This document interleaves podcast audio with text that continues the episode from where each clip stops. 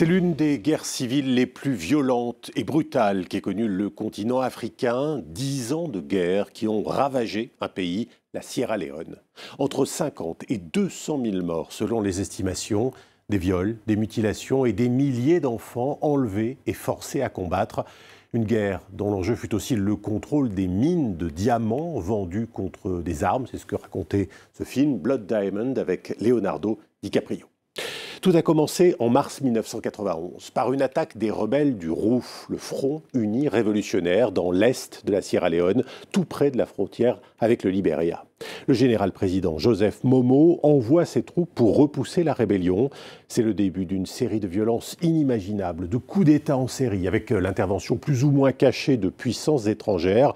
Le président du Libéria d'alors, Charles Taylor, sera condamné bien plus tard pour crimes de guerre et crimes contre l'humanité commis en Sierra Leone. Le conflit et les atrocités vont se poursuivre jusqu'en 2002. 20 ans après, la Sierra Leone tente toujours de se remettre de cette guerre sanglante. Le pays reste profondément divisé, miné par la corruption. Malgré les richesses naturelles, la Sierra Leone arrive en cinquième position au classement des pays les plus pauvres du monde. Et les survivants, ceux qui ont commis les atrocités comme ceux qui ont tout perdu, ne parviennent pas à oublier cette guerre civile. Billet retour en Sierra Leone, c'est un reportage de Jenna Lebras.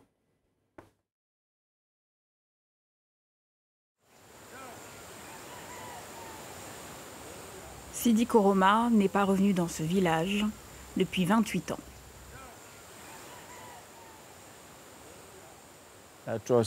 C'était en 1993, le 23 décembre. À ce moment, la guerre faisait déjà rage depuis presque trois ans. Il était encore adolescent et rebelle au sein du Front Uni révolutionnaire, le groupe armé à l'origine de la guerre civile qui a ravagé la Sierra Leone. Uh, J'étais un combattant de première ligne pour le RUF. Je dirigeais le groupe pour les emmener en embuscade au passage de checkpoint, ici et là.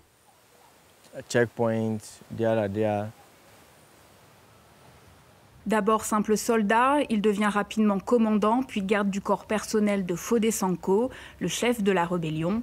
Ce 23 décembre 1993, il était en première ligne lors de l'attaque de ce village, Normofama.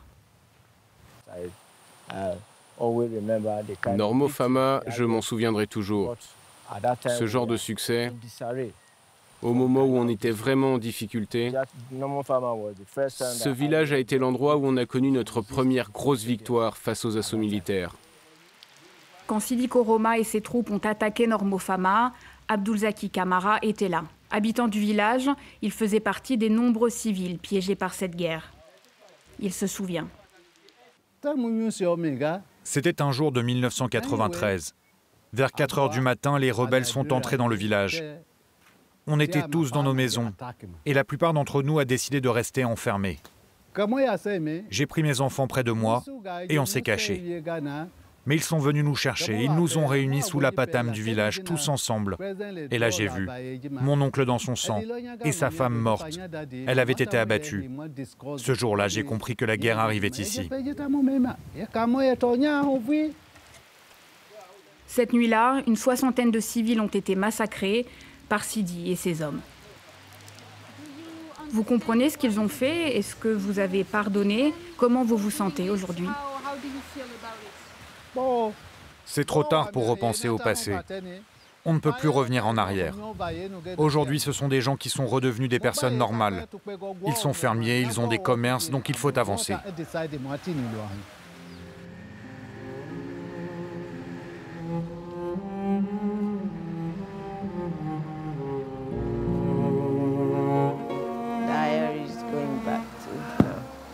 Les carnets de cette avocate, des milliers de témoignages de victimes et de bourreaux, mais aussi tout un travail de réflexion pour tenter de guérir les traumatismes.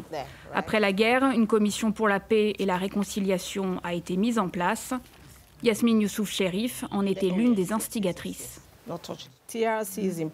La commission vérité et réconciliation est importante pour que la vérité soit dite, même si elle est déjà connue. Quand saura-t-on qu'on est réconcilié?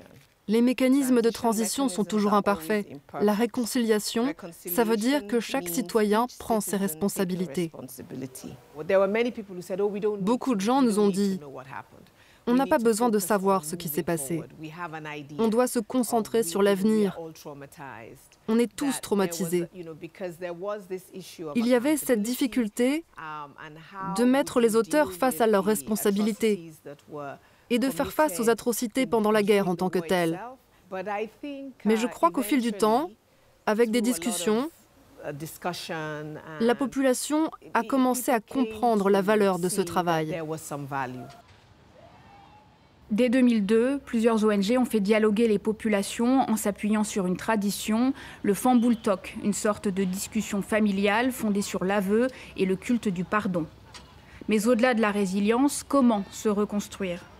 Beaucoup ont survécu aux massacres, aux viols, aux tortures perpétrées par les différents camps. Des victimes invisibles qui portent toujours les stigmates de cette guerre. Nous sommes à Susan's Bay.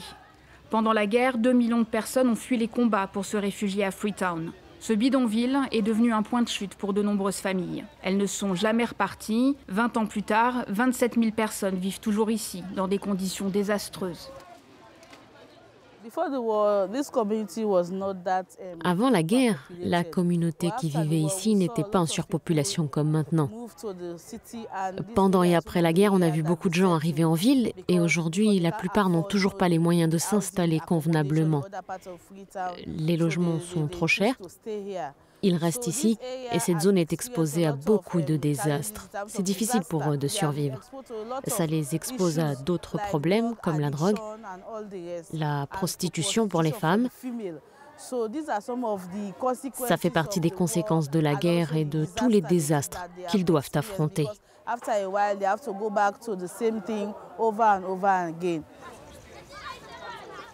La Sierra Leone est régulièrement frappée par des désastres. La guerre, Ebola, mais aussi de nombreuses catastrophes naturelles. Des infortunes à la chaîne qui viennent s'ajouter à une pauvreté endémique. Saïdou Abdallah est un ancien soldat de l'armée régulière. Aujourd'hui, il se sent oublié. Moi, j'ai combattu pour ce pays en tant que Sierra Leone. J'ai 52 ans maintenant. Regardez où je vis. Regardez. Regardez où je suis avec mes enfants. Voilà comment je vis. Et je suis quelqu'un qui a combattu pour ce pays. Regardez, j'ai même encore mes vêtements de l'armée. Pourquoi?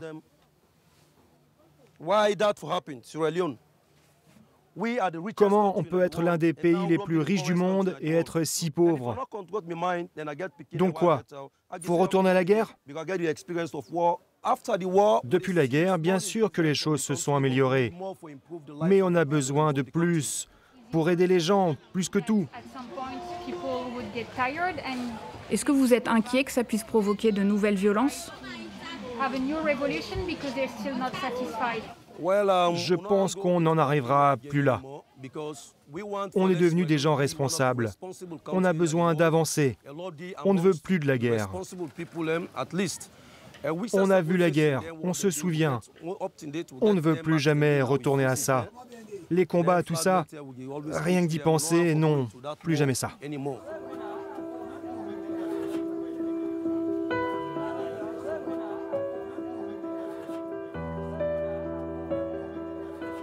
Pour s'assurer que les rancœurs ne fassent pas ressurgir de nouvelles violences, le tribunal spécial résiduel met à disposition du public les vestiges de la guerre civile.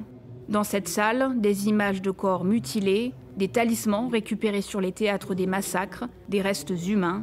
C'est la première fois que Sidi, l'ancien rebelle, entre ici.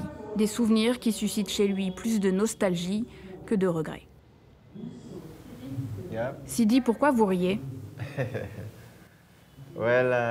Ces trucs, le genre de trucs que je vois là, ça me rappelle des souvenirs.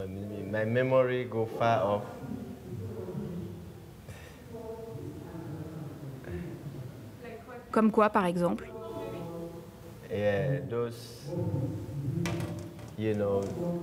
Oui, ces habits traditionnels. On considérait que c'était des protections pour quand on allait se battre. On le faisait tous. Le RUF et les forces régulières.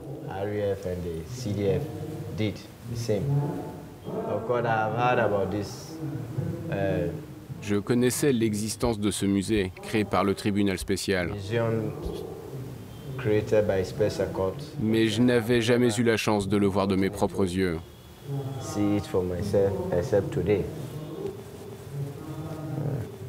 C'est pour ça que je rigole. Tout ça, c'est de l'histoire ancienne. Mais c'est bien quand même. En tout cas, ça ne me met pas mal à l'aise de revoir ça. Il y a ce que le public peut voir, mais aussi tous les documents confidentiels, les rapports et les témoignages considérés comme trop violents pour le grand public. Ils sont conservés dans ces archives par le coordinateur du tribunal, Patrick Fatoma. Souvent, quand on oublie le passé, on refait les mêmes erreurs. Donc on s'assure que cet endroit existe et que la sensibilisation et le travail de mémoire continuent pour ne jamais oublier les atrocités. Je ne veux pas faire de commentaires sur la gouvernance actuelle de ce pays. C'est un peu tendu. Mais de ce que j'en sais, rien n'a vraiment changé. La corruption, la mauvaise gouvernance, c'était des choses qui étaient là déjà avant la guerre. Et aujourd'hui, on voit bien toutes les rancœurs liées à ça. Et c'est à mon avis un sujet d'inquiétude. C'est pour ça qu'en tant qu'institution, nous avons la responsabilité de continuer la prévention à travers le pays et rappeler à la population que les signes sont là et qu'on doit faire très attention.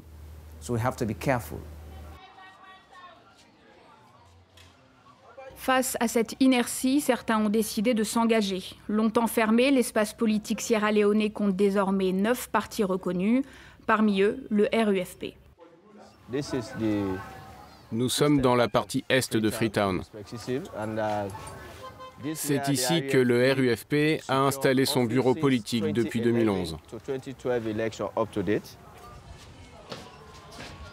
Le groupe rebelle, devenu entité politique, souhaite désormais redorer son image et gagner en crédibilité.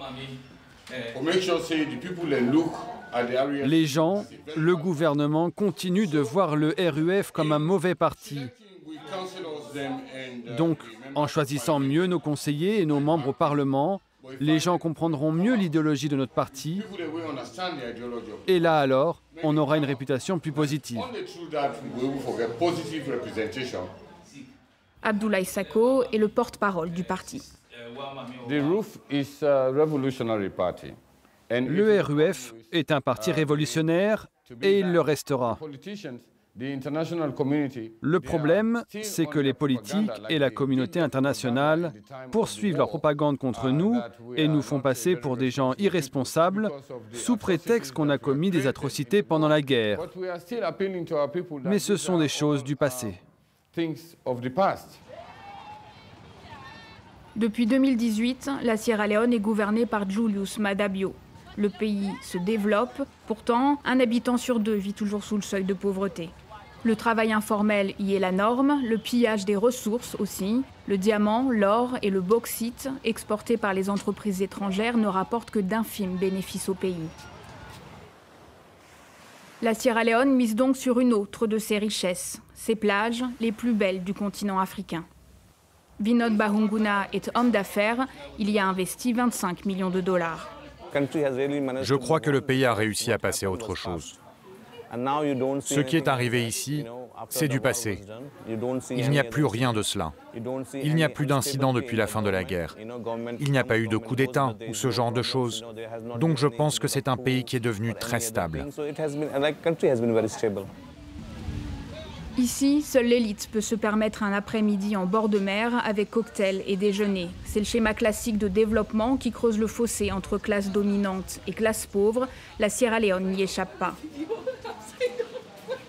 Mais au-delà de la question sociale, ces projets inquiètent aussi toute une nouvelle génération. Urbanisation galopante, déforestation, pollution. Awayoki est une jeune militante pour la protection de l'environnement.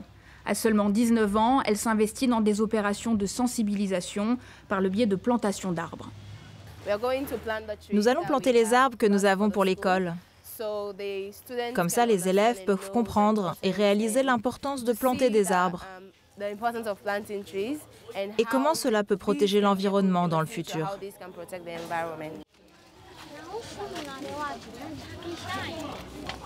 On doit réfléchir à comment trouver l'équilibre entre protéger notre environnement et développer notre pays. À mon avis, ce n'est pas insurmontable. Aujourd'hui, nous avons une jeune génération qui est prête pour de nouveaux challenges en lien avec l'environnement, le genre, l'égalité. On voit des jeunes capables de proposer de nouvelles méthodes de gouvernance. Donc je pense vraiment qu'en travaillant ensemble, nous pouvons guérir des traumatismes de l'après-guerre. Nous nous sommes remis de la guerre et nous travaillons ensemble pour bâtir l'avenir. C'est sans doute la plus grande richesse de la Sierra Leone, une jeunesse consciente des dilemmes de la reconstruction, mais engagée pour inventer un futur meilleur.